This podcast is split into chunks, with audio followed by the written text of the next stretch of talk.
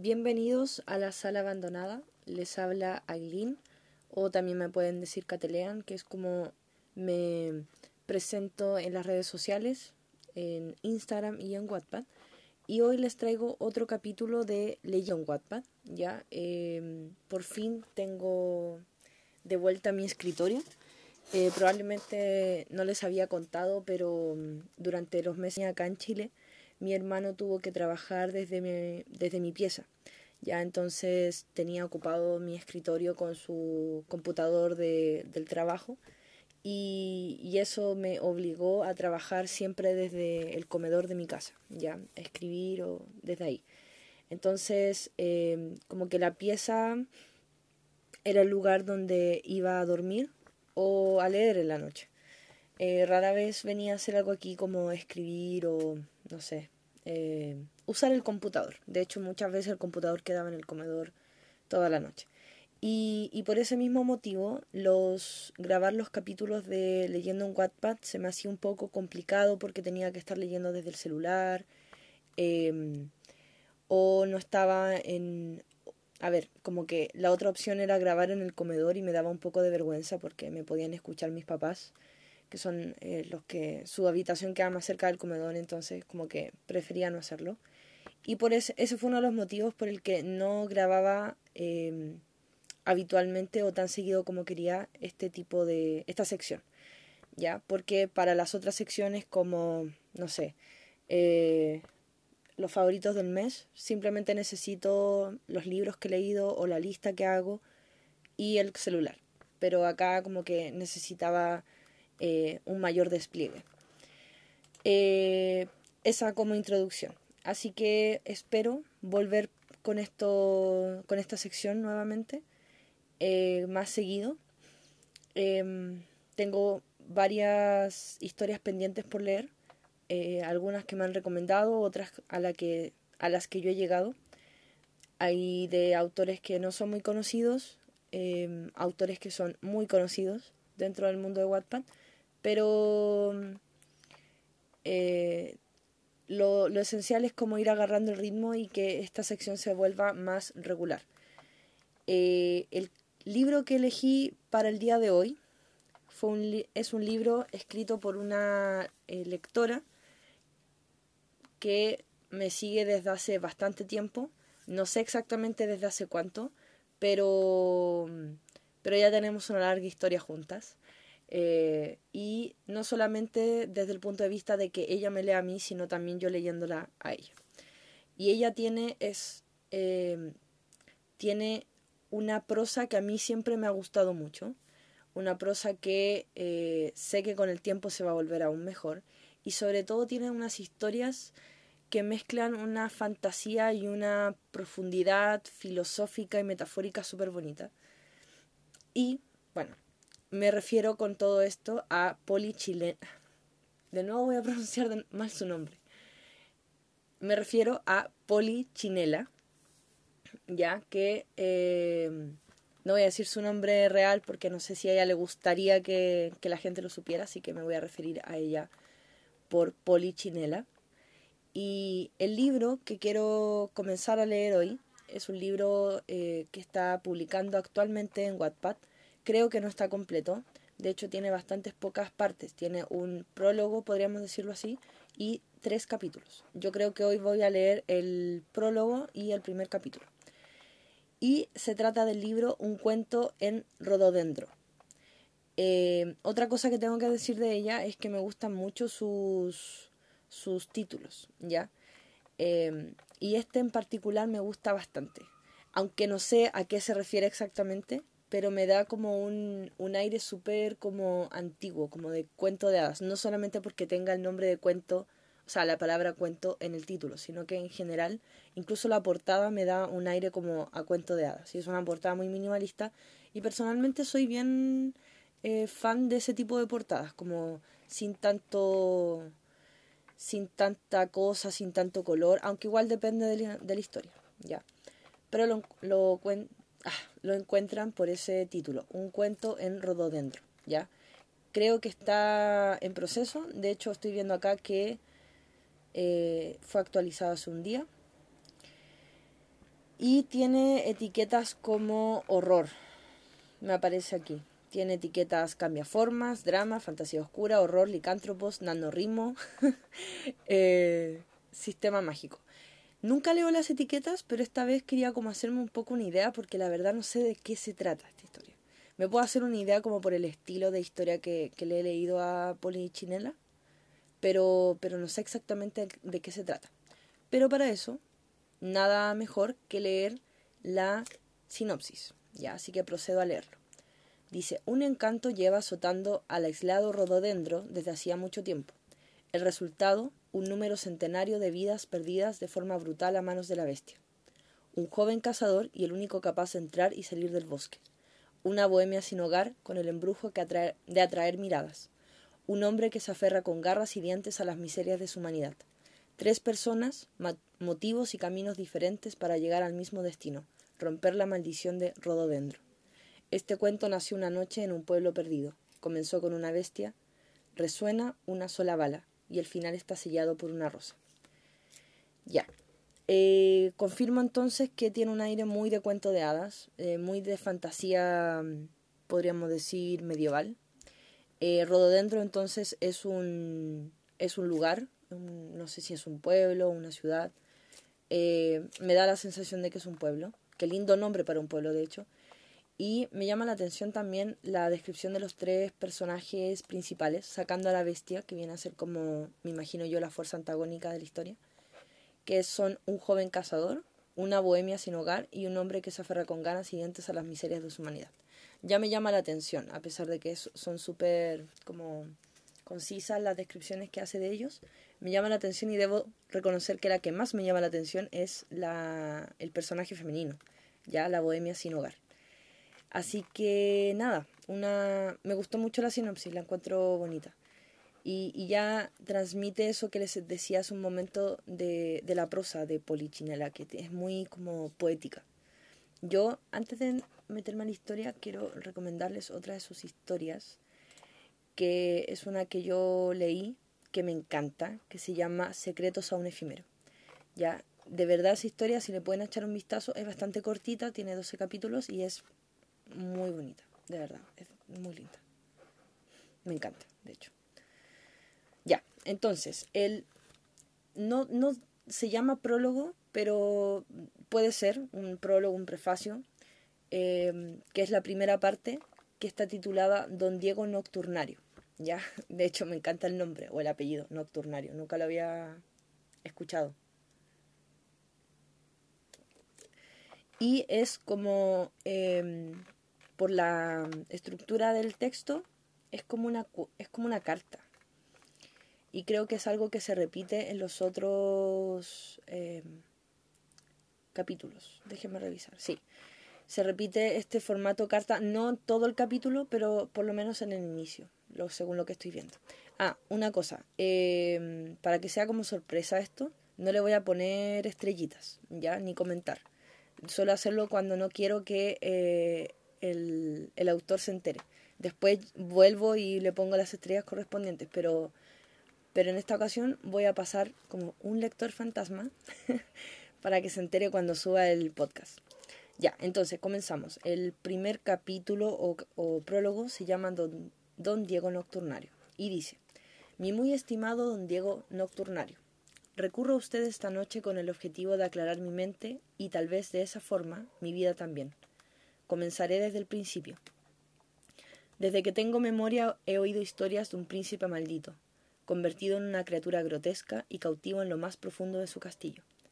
Recuerdo a las mujeres contándonos, a niñas de edad primaria, historias fantásticas que aligeraban nuestras mentes para hacerlas volar hasta el reino del sueño, donde solo los niños pueden llegar.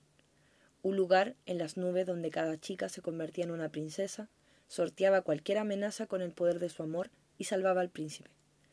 Esto lo seguí encontrando en los libros de cuentos, de amor, horror, fantasías, en páginas donde el amor, como una flor salvaje, crecía en medio de las tinieblas del temor. Amor con finales felices y alguna tragedia. Un ciclo que se repite con alguna diferencia. Un bucle histórico, lo llamo yo.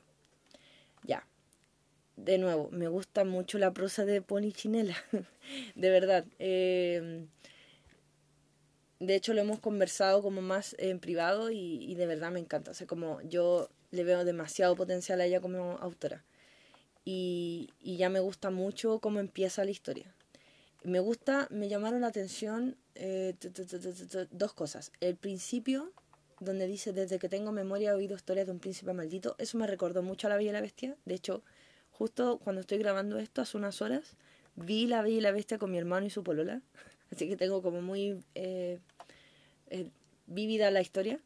Me recordó mucho a eso, no sé si será una especie de retelling, no lo sé, así que no, no me voy a hacer ideas al respecto, pero me recordó esa, esa frase Em, a La Bella y la Bestia.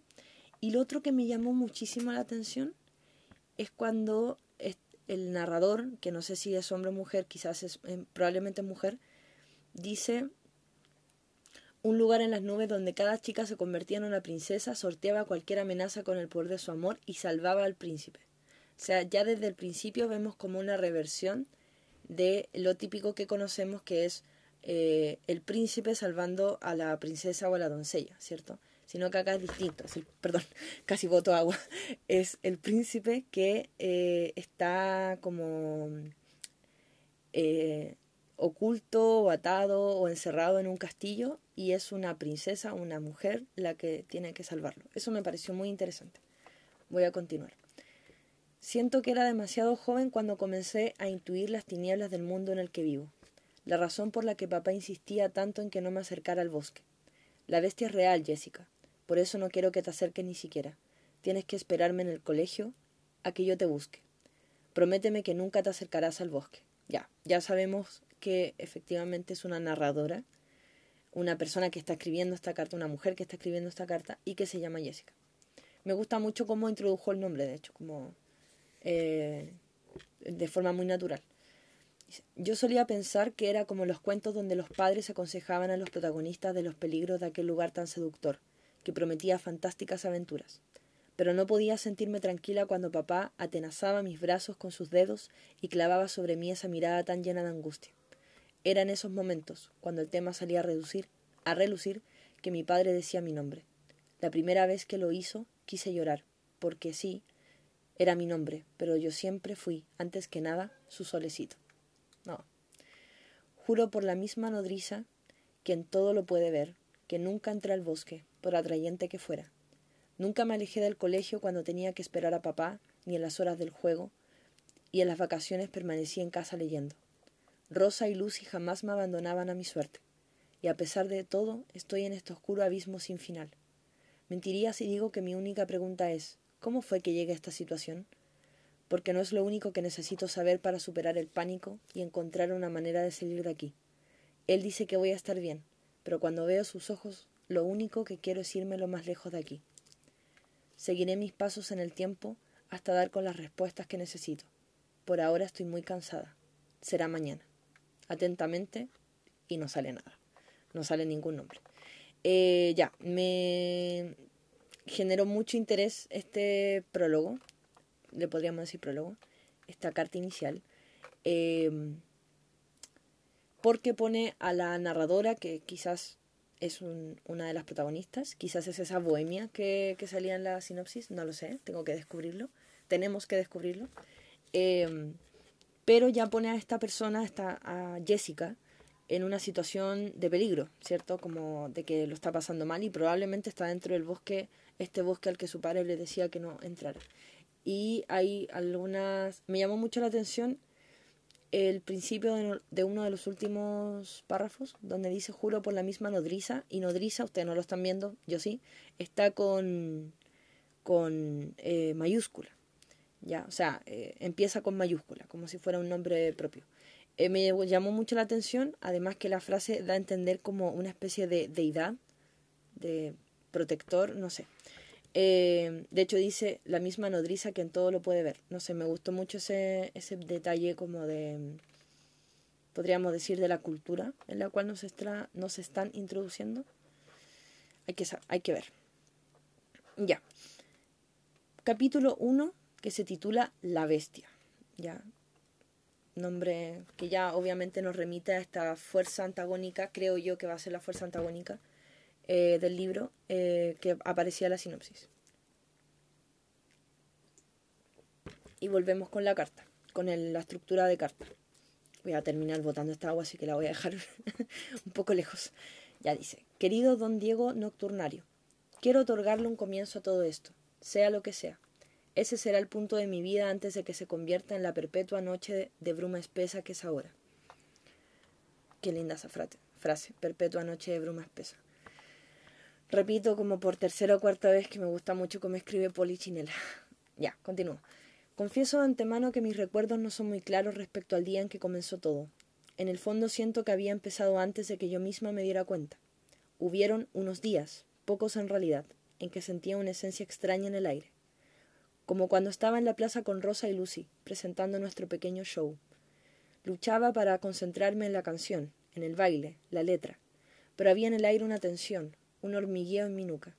La violenta certeza de saberme presa de un depredador un cazador de presencia tan abrumadora que parecía adueñarse incluso del aire, electrificándolo. Oculto en el bosque de personas como estaba no podía verlo, pero sabía sentirlo. Tenía hambre, y aunque traté de no buscarlo en el público, allí estaba yo dejando que mis ojos se desviaran hacia el punto que pretendía evitar. Fue un mal, mal día. La pesada vibración en el ambiente pareció ahuyentar a todos, incluyéndonos. Lucy en particular había transformado su sonrisa en una pétrea máscara y casi nos hizo correr a casa. Ya, de nuevo acá, como es un párrafo largo, se puede sentir más, em, se puede apreciar más como la capacidad narrativa que tiene. Y ya esto me refería al principio cuando decía que tiene una mezcla muy bonita de, de metáfora y como de, de, lírica su prosa. Ya porque te está narrando algo y te está contando una situación de como este miedo que se siente en el lugar que lo percibe esta, esta niña, me imagino que era una niña o una joven en este momento, y, y lo hace de una manera súper eh, súper poética, pero sin que por eso se vuelva difícil de leer. De hecho, eh, yo me doy cuenta al tiro cuando tengo que leer en voz alta, cuando la prosa es un poco más enrevesada, porque a uno cuando lee en voz alta, eh, le cuesta más leer ese tipo de prosa. En cambio acá no. A cambio, a pesar de que usa palabras que quizás no se puedan, eh, o sea, no es que sean difíciles, pero tiene una, una forma de escribir súper poética a veces. No se hace para nada pesada la lectura. Y me gusta mucho esa tensión de estoy narrando, pero no porque sea, no porque esté narrando algo o porque esté describiendo, tengo que hacerlo de manera eh, simple. Es un estilo, ¿ya? Yo también em, aprecio las escrituras que son más simples y más directas, pero me gusta mucho cómo maneja Polichinela esta, esta forma de escribir más, más lírica. Como más, no sé. Por ejemplo, la, la frase que, que les decía al principio de la perpetua noche de bruma espesa, eh, que juntas esas cuatro palabras como que ya generan un, tono distinto. De decir, no sé, estaba oscuro, por ejemplo. Em, la violenta certeza de saberme presa a un depredador. Eh, em, un cazador de presencia tan abrumadora que parecía adueñarse incluso del aire, electrificándolo. No sé, tiene una forma de narrar que sin dejar de describir te, te transmite un, tono distinto, como más, eh, más sugerente. Continúo. Habían insistido en acompañarme hasta mi casa. Me habría gustado hacerlas quedarse conmigo, pero ya habían rentado habitaciones en un hostal y se fueron rápido. Ya me encontraba segura, en mi pequeño pero confortable hogar. Subí a mi cuarto pasando por el taller de papá. La amarillenta luz escapaba bajo la puerta. Supe que él estaría trabajando, que tenía prohibido interrumpirlo. Cené sola y guardé su ración aparte. El resto de la noche fue lo mismo de siempre. Quizás no es tan niña la protagonista, como leyendo esta parte, quizás en el momento que ella está escribiendo, como que no es tan pequeña, como lo pensé en un momento. Las pesadillas empiezan cuando te duermes, y así comenzó la mía. Ya, me gustó mucho esta frase. Escuché mi nombre en un murmullo insistente, por lo que me desperté pensando que podía ser papá. No había nadie en mi cuarto salvo yo. Una brisa gélida trajo consigo aquel susurro. Era una voz serena, etérea. No sé cómo describir el horror que me invadió el ver la ventana abierta. Salté de mi cama corriendo y la cerré de nuevo. Mi mente se dividía en voces. Una intentaba recordar si la había dejado abierta por accidente, otra me reprendía por semejante negligencia, otra me contaba cómo pudo haberse colado la bestia para dar fin a mi existencia. Me hablaban como espectros salidos de lo más profundo del abismo. El corazón me golpeaba el pecho con saña. Había vuelto aquella presencia junto a mi nombre. De pronto mi mente se puso en blanco. No podía pensar, no podía moverme, solo podía sentir mi cuerpo temblando, uno de la garganta y otro en el estómago. Mis piernas, aunque débiles, me llevaron afuera del cuarto, al primer piso, fuera de casa. Lloré sin lograr emitir un solo sonido. El aire se volvió más denso que la niebla. Me dolía el pecho, el estómago, los pies. Cuando me detuve ante el enrejado del cementerio, la desquiciante presencia me abrazó por completo. No recuerdo más nada. Me habría gustado poder volver, o al menos despedirme. Uf, qué lindo, pero qué fuerte. Em, como que estoy sintiendo que la bestia no es tan tangible, probablemente. Como dice acá, que es como más una presencia, una especie de sensación, una oscuridad, como, no sé, me, gusta mucho cómo describió todo esto, las sensaciones de la protagonista. Es muy fácil empatizar con ella por cómo eh, describe todo lo que está sintiendo. Eh, me gusta mucho una frase, aunque la encuentro un poco misteriosa, como que no sé exactamente a qué se refiere, que es la frase había vuelto aquella presencia junto a mi nombre. Me gusta mucho, mucho eso, pero tengo como la sensación de que oculta algo ese, ese pequeño fragmento. Bueno, y así termina la, la parte que es como una carta, estas cartas dirigidas a Diego Nocturnario. Eh, y comienza como ya una estructura más de, de, relato como usual. Ya. Voy a tomar agüita. A mí se me seca súper rápido la garganta. Probablemente se han dado cuenta si es que han escuchado más de alguno de mis podcasts. Se me seca súper rápido la garganta. Así que tengo que... Ah, bueno, ahora tengo la costumbre de tener algo líquido y me he dado cuenta que la bebida como que no ayuda mucho, así que eh, estoy tratando de tomar más agua en estos momentos. Ya, voy a seguir. Cuando comenzaba, perdón, comenzaba a caer el sol cuando Denis terminó de abrir una nueva fosa. Salió de la pequeña estructura que formaba el mausoleo y clavó la pala en la tierra, a un lado. Tomó el inerte cuerpo envuelto en sus brazos y lo colocó adentro con cuidado, casi con ternura. Podía sentir la hinchazón del cadáver a través de las telas, y ese era el motivo por el que no podía darle un funeral digno. Aún así no podía evitar sentirse culpable. Aquella pobre criatura.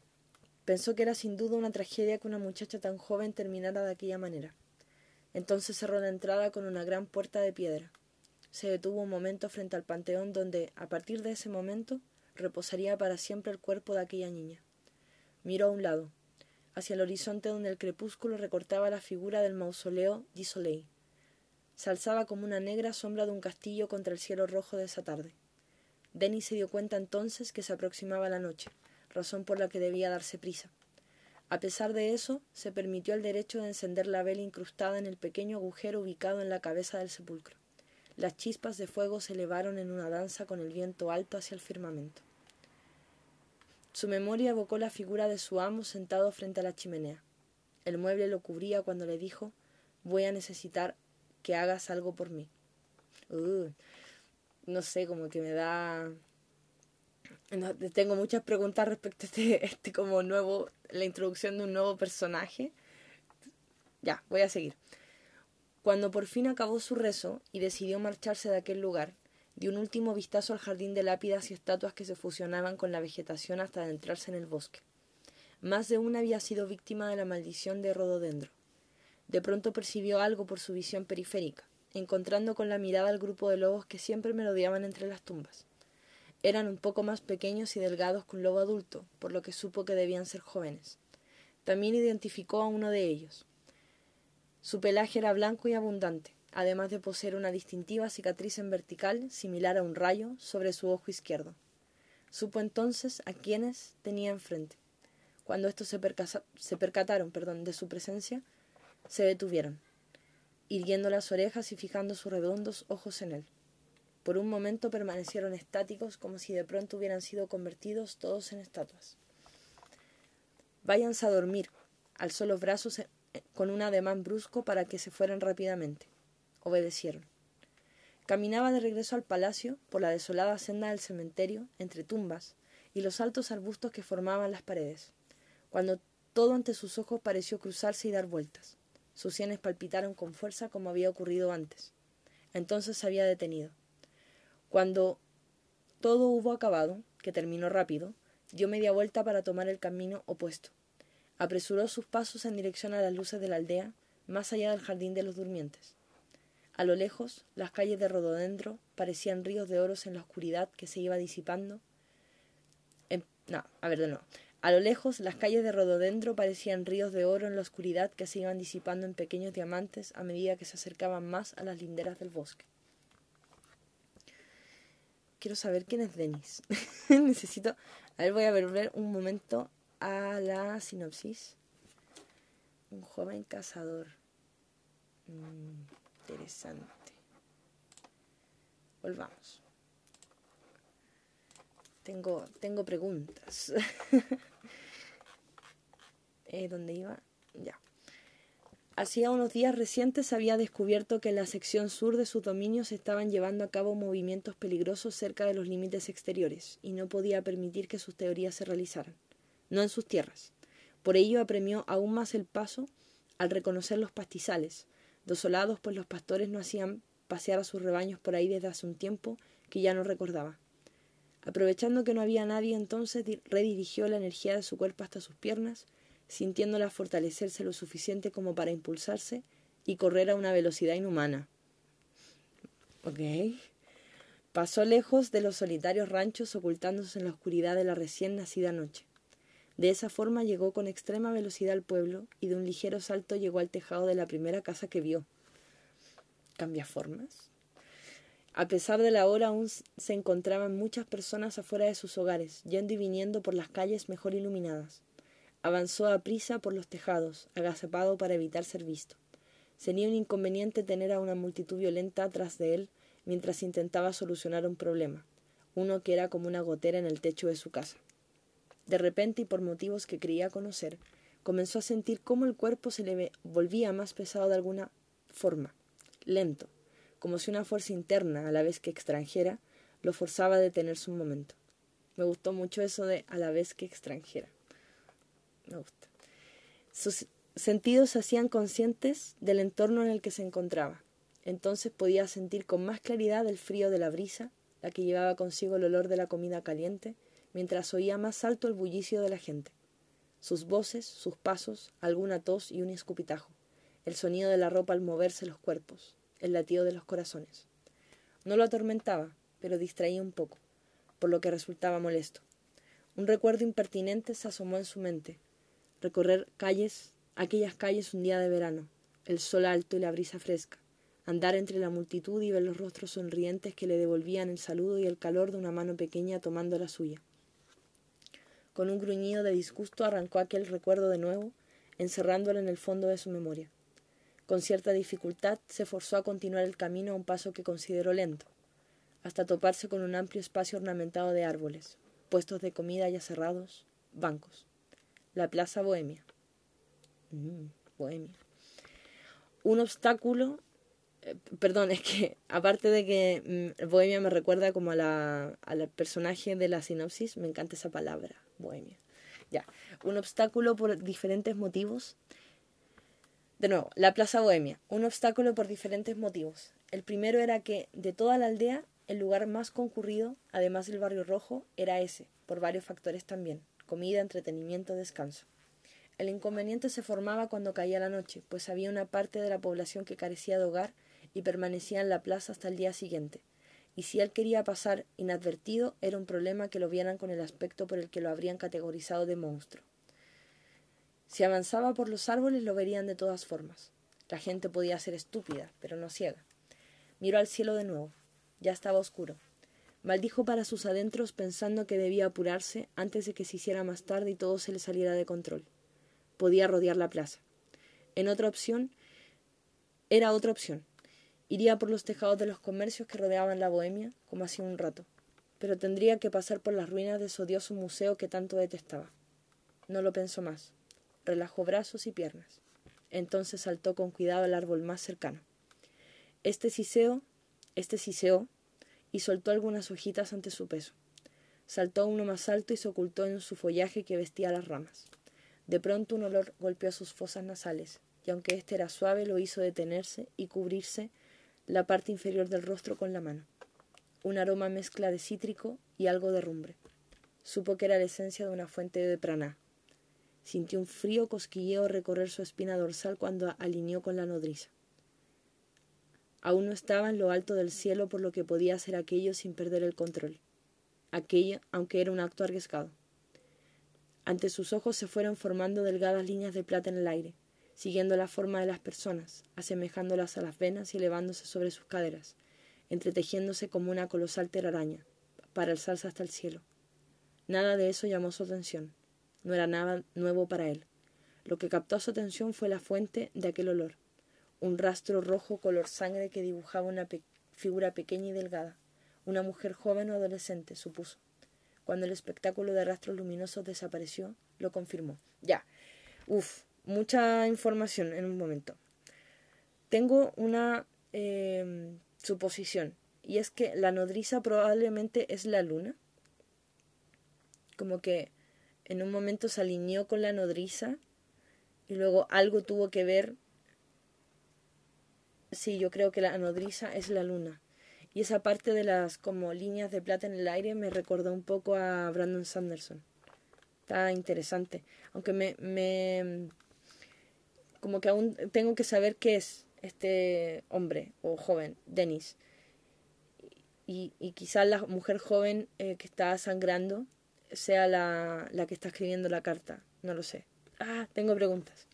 Ya. Voy a tomar agüita.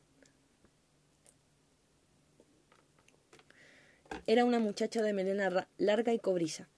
Era tanta la energía que emanaba de aquel cuerpo que pudo sorprenderse de que nadie más lo notara. Pero, pero eso era algo que pocos podían hacer. Volviendo a enfocarse en la chica, se dio cuenta de que, a pesar de la hora, aún había personas, más de las que usualmente se quedaban hasta la noche afuera, rodeándola para verla bailar.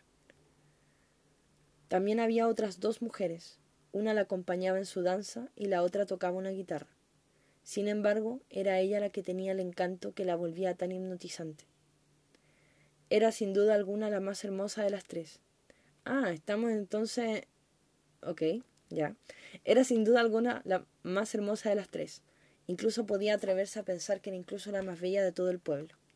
Las facciones de su rostro exhibían de una manera intuitiva una dulzura e inocencia casi infantiles. En sus ojos entrecerrados sus mejillas son rosadas y sus labios se, se curveaban en las comisuras para regalar al mundo una tierna sonrisa.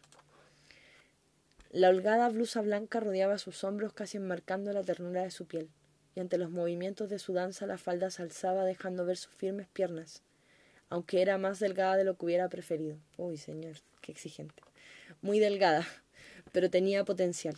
Ya tendría otra oportunidad de verla en otra ocasión. En ese momento debía llegar a la zona sur así que abandonó la plaza con un par de saltos. Ya, entonces deduzco que eh, a lo que se dedicaba Jessica con estas dos otras chicas que se llamaban Rose y Lucy, creo, em, era como a hacer, bueno, en un momento ella dice un show en la plaza eh, y ella bailaba. Entonces supongo que Dennis acaba de verla a ella bailar, creo, que es lo más, eh, lo más, lo que calza más. Ok. Pero ¿por qué yo leí que había estaba, estaba sangrando? Ah, ya, el rastro es rojo color sangre. Sí, pero no es que estaba sangrando, leí mal, perdón. Para cuando saltaba por los techos de las últimas viviendas ya no se molestaba en ser precavido, por lo que dejó rápido los barrios y alcanzó el cañaveral. Por para ese momento los dedos de sus manos se habían alargado junto a las uñas y una capa de pelaje negro, confirmando que es un hombre lobo a un cambiapieles como con ese... Eh, bueno, es que los hombres lobos pueden ser cambiapieles según la historia. En fin. Eh, se abrió paso entre los largos juncos con las zarpas deformes que habían sustituido sus manos. Corrió a una velocidad vertiginosa hasta que tropezó y rodó brutalmente cuando llegó a los linderos del bosque. Un árbol tuvo la desdicha de detener su frenética revolcada cuando se estampó contra éste. Durante un par de minutos estuvo tendido en el suelo, mirando el oscuro cielo a través de las ramas secas del árbol que lo atajó. Por un momento pensó que parecían las costillas de un esqueleto. Mientras perdía el tiempo en aquellos pensamientos podía sentir cómo, poco a poco, iba perdiendo el control de su cuerpo. Era como cuando los hilos de una marioneta se iban rompiendo uno a uno hasta que el muñeco quedaba inerte en el suelo. Él también pudo sentir en su interior algo como el vibrar de una cuerda que era tensada desde su vientre hasta la coronilla. La piel hormigueaba. Sentía el cuerpo creciendo, los huesos extendiéndose, reubicándose, pero no sintió dolor. En la cima del cielo estaba una gran estrella blanca, la nodriza. Brillaba asquerosa, coronando la medianoche, y podía oír sí, su irritante risa melosa. Lo último que vino fue nada. Había perdido todo conocimiento. Aún así él se levantó, los sentidos más aguzados que nunca. Era capaz de ver cada minúsculo detalle a su alrededor. Podía escuchar el tejido perdón, el quejido espectral del viento que se colaba entre los árboles y el murmullo de las hojas que bailoteaban a su marcha. El aleteo, los pasos y cantar de las criaturas nocturnas, habitantes del bosque. Podía incluso escuchar no solo sus respiraciones, también percibía la sangre corriendo por sus venas. Sentía el viento helado cortando su piel y llevando consigo el aroma de la tierra húmeda, el moho, la vegetación y algún animal muerto. También pan y queso. Su cuerpo se movió de modo que poco necesitó para encontrar y sorprender al pequeño grupo de cinco valientes que habían osado intentar salir de esos dominios. Fue incapaz de identificar edad o género, pues todo lo que veía eran siluetas tejidas por hilos de praná, aunque tampoco era algo que le importara en ese momento. Su cuerpo no era suyo en esa noche. El fulgor de uno de los audaces creció cuando se acercó a éste para añadir a su repertorio de sensaciones una más el sabor del metal en su lengua, la espesa y cálida sangre en la boca, la, la carne desgarrándose entre sus dientes, el crujido de los huesos entre sus manos y los aullidos de horror llenando el aire, sobre los árboles hacia la más brillante de las estrellas. ¡Wow! Eh, ya, vamos a empezar primero por el contenido. Eh, yo no he leído muchas novelas que hablen sobre hombres lobo, ¿ya? Em, la que más me acuerdo y que de hecho la leí hace muchísimo tiempo y no me gustó fue El ciclo del hombre lobo de Stephen King. Em, también he leído sobre cambiapieles, pero de otros animales, de una zorra en específico, eh, de, en la trilogía Reckless de Cornelia Funke. Pero, como les decía, no he leído mucho de, de hombres lobo, sobre todo desde la interna, de la, la, conversión del hombre lobo, de cómo se convierten. Eso lo he visto mucho más en películas, en series, etc. Eh, ah, bueno, está también Lupin de Harry Potter, pero de nuevo, no sé, no se ve desde su perspectiva todo esto del proceso de, de convertirse en lobo, ¿cierto? Eh, así que disfruté muchísimo este párrafo describiendo las sensaciones que él siente, Denny siente, eh, al transformarse en hombre lobo. Eh, la encuentro muy genial, porque describe eso que siempre nos han dado a entender la, la ficción, de que no es un proceso grato, ¿ya? Eh, es un proceso que puede llegar a ser doloroso o, bueno, al final se están transformando en un monstruo. Entonces, siento que eso lo, lo transmite súper bien. Eh, también esto de, de, cómo pierde la noción de su como de su identidad, ¿cierto? Esta, esta nueva, este nuevo cuerpo lo posee y, y se desata la, la, furia, el hambre, etc. Eh, y cómo se demuestra eso en que ya no ve a las personas como personas, sino solamente como siluetas. Eh, Dice siluetas tejidas por hilos de prana. No sé si prana es una palabra inventada por Polichinela. Lo vamos a buscar. Mm, mm, mm, interesante. Es como algo... A ver. Dice, en el marco del hinduismo, el prana o prana es una palabra en sánscrito que significa aire inspirado o energía vital. ¡Wow! Acabo de aprender algo nuevo. Muy interesante. Ya, entonces como, como solo percibe esta, esta energía vital, ¿cierto? Eh, que los indica como presas. Eso me gustó mucho, como que sea parte de la transformación, que era algo que ya habíamos visto cuando eh, Dennis, el personaje, estaba en la plaza. Y también leyendo todo esto nos damos cuenta que eh, el cuerpo que él estaba enterrando al principio era probablemente una de sus víctimas, ¿cierto? Y, y el final lo encuentro maravilloso. Em, eso de el fulgor de uno de los audaces creció cuando se acercó a este para añadir a su repertorio de sensaciones una más, el sabor del metal en su lengua, la, especie, la espesa y cálida sangre en su boca, la carne desgarrándose entre sus dientes, el crujido de los huesos entre sus manos y los aullidos de horror llenando el aire sobre los árboles hacia la más brillante de las estrellas. Y otra cosa que me gustó mucho fue el tema de la nodriza, que confirmamos que o es una estrella, que quizás existe solamente en este mundo o efectivamente es la luna, ¿ya? Probablemente, o sea, me suena que es la luna porque dice que está coronando, pero me gusta mucho cuando la llama como asquerosa. Déjeme buscar.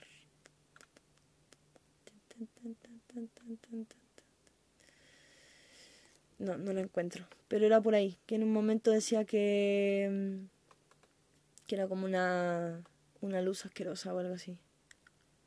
Ah, ah, ah, Aquí, en la cima del cielo estaba una gran estrella blanca, la nodriza. Brillaba asquerosa, coronando la medianoche y podía oír su irritante risa melosa. Eso me gustó mucho, porque claro, em, no sé en qué se va, en qué como eh, características de hombre lobo se va a inscribir esta historia, porque obviamente eso se puede variar.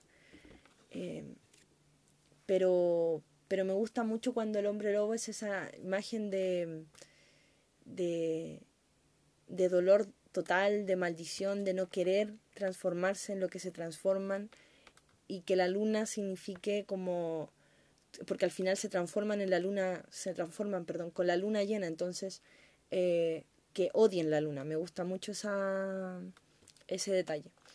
Y la prosa, nuevamente, me encanta, me encanta. Que de verdad me gusta mucho porque a medida que voy leyendo, como que no me cuesta nada leer.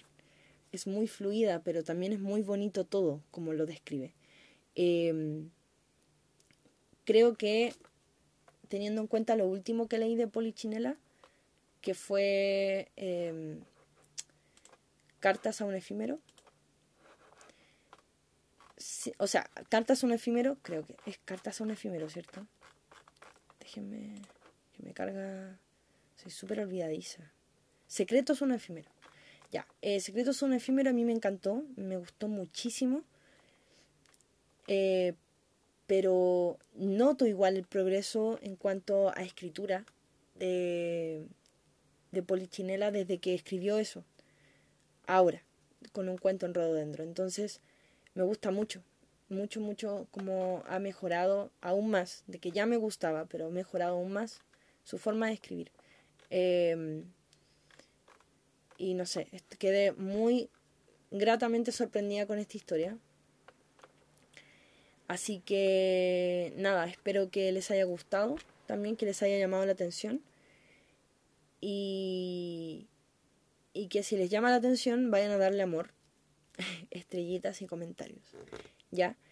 Eh, para que nos apoyemos entre nosotros. Bueno, y al perfil de Polichinela también, porque se lo merece te amo Polichinela y esto va para ti. un, pequeño pago por todo el apoyo que tú me das a mis historias. Eh, pero también porque se lo merece, o sea, no, no es solamente porque, ah, es mi lectora, no, sino porque de verdad admiro mucho su forma de escribir y sé que, que va a ir siendo siempre mucho, mucho, mucho mejor. Y un cuento en Rododendro lo, lo demuestra, ¿ya? Así que eso, espero que les haya gustado. A mí me encantó, yo quedé muy eh, metida con la historia. Y nada, espero que nos volvamos a escuchar. Bueno, que ustedes me escuchen a mí, yo les hablo a ustedes. Y eso, no sé qué más decir. Adiós.